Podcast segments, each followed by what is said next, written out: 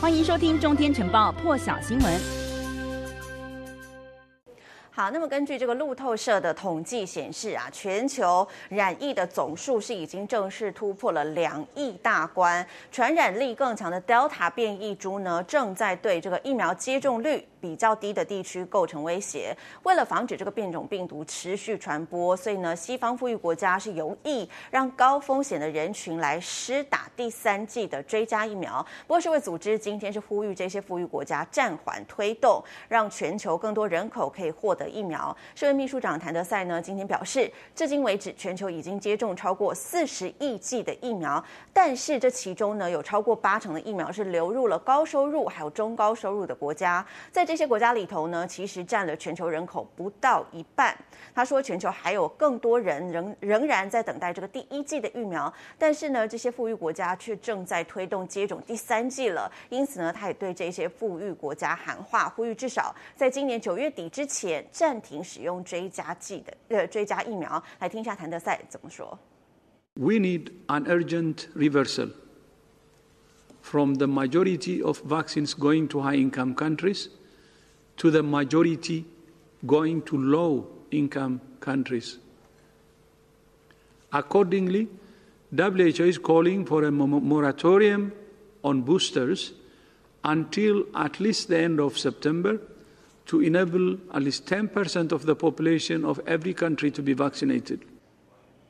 那谭德赛呢，就是向这些富裕国家来喊话，希望可以暂缓推动施打追加疫苗。美国政府呢，则是在今天表示拒绝。白宫发言人沙奇告诉记者：“我们认为呢，这一项这是一项错误的选择，因为我们可以两者并行。”沙奇指出呢，美国是有足够的疫苗供给，能够继续对国外来分发疫苗，又能同时确保每一位美国公民完整接种。来听一下沙奇的回应。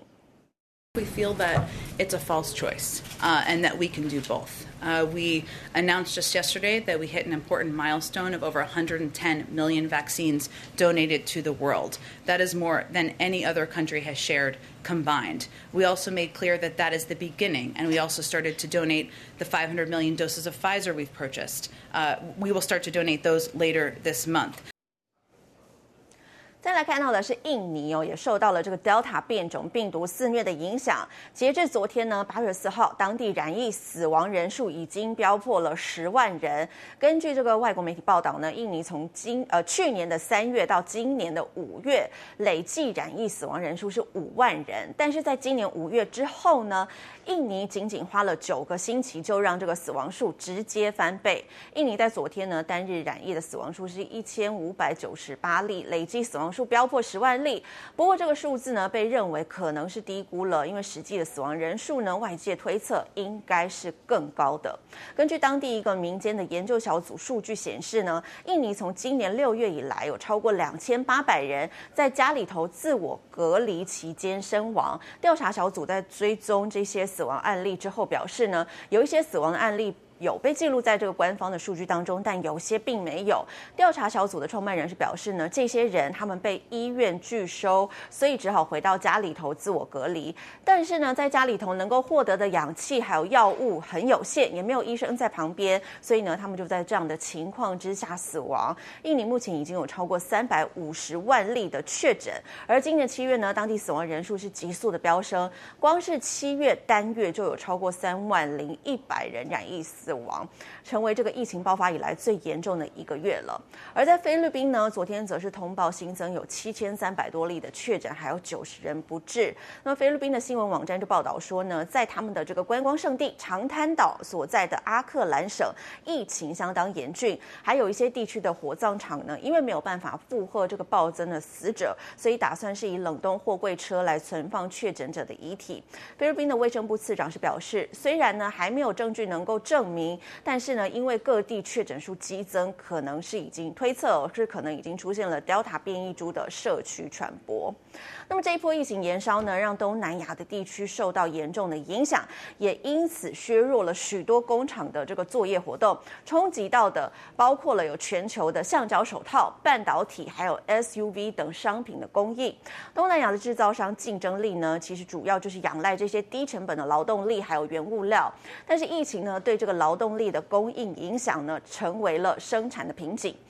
亚洲第四大汽车出口国丰田汽车在泰国的生产基地，今年七月就因为疫情导致这些零组件短缺，所以暂停了在泰国有三个工厂的生产。而拥有三星啦、富士康、Nike 等跨国公司厂房的越南，日前也因为疫情爆发，所以工人是被迫隔离在园区里头。根据越南当局统计呢，从七月开始实施严格防疫管制以来，在越南南部有多个城市还有省份的这个工业产能是大幅下降。在全球这个乳胶手套市场占额呢，大约有百分之六十七的马来西亚，也因为这个防疫封锁的限制，许多的手套制造商呢，在六七月是暂停营业了，在全球买家的担心之下呢，国内的手套制造协会是请求政府开放复工，目前是已经放宽了一些限制了，允许百分之六十的劳动力返回工厂来工作。那么德国晶片大厂英飞凌呢，也预估公司位于马来西亚的工厂停工将会造成数千万美元的损失，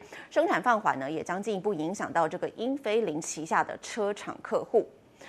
另外一个焦点来看到是东京奥运还在进行当中，日本名古屋市的市长河村隆之昨天是接见了获得女垒金牌的二十岁投手后藤希友，但没有想到看到画面当中，名古屋的市长河村隆之呢，看到这个金牌可能是太开心了，竟然是拉下了自己的口罩，还大口咬下了这一枚奥运金牌。日本媒体就报道说呢，后藤希友看到自己的金牌被名古屋市长大口咬下的时候，先是露出了吃惊的表情，后来呢才赶快。挤出笑容，而这个河村咬金牌的行为也让很多日本民众打电话到市政府表达不满。日本的网络上呢也出现了许多批评的声浪，网友看到这个画面之后呢是纷纷留言批评说，这对选手太失礼了吧，希望可以换一面新的金牌。还有人说呢看了真的有点想吐，认为说呢这个名古屋的市长应该要为此来道歉了。更多精彩国际大师，请上中天 YT 收看完整版。也别忘了订阅、按赞、加分享哦！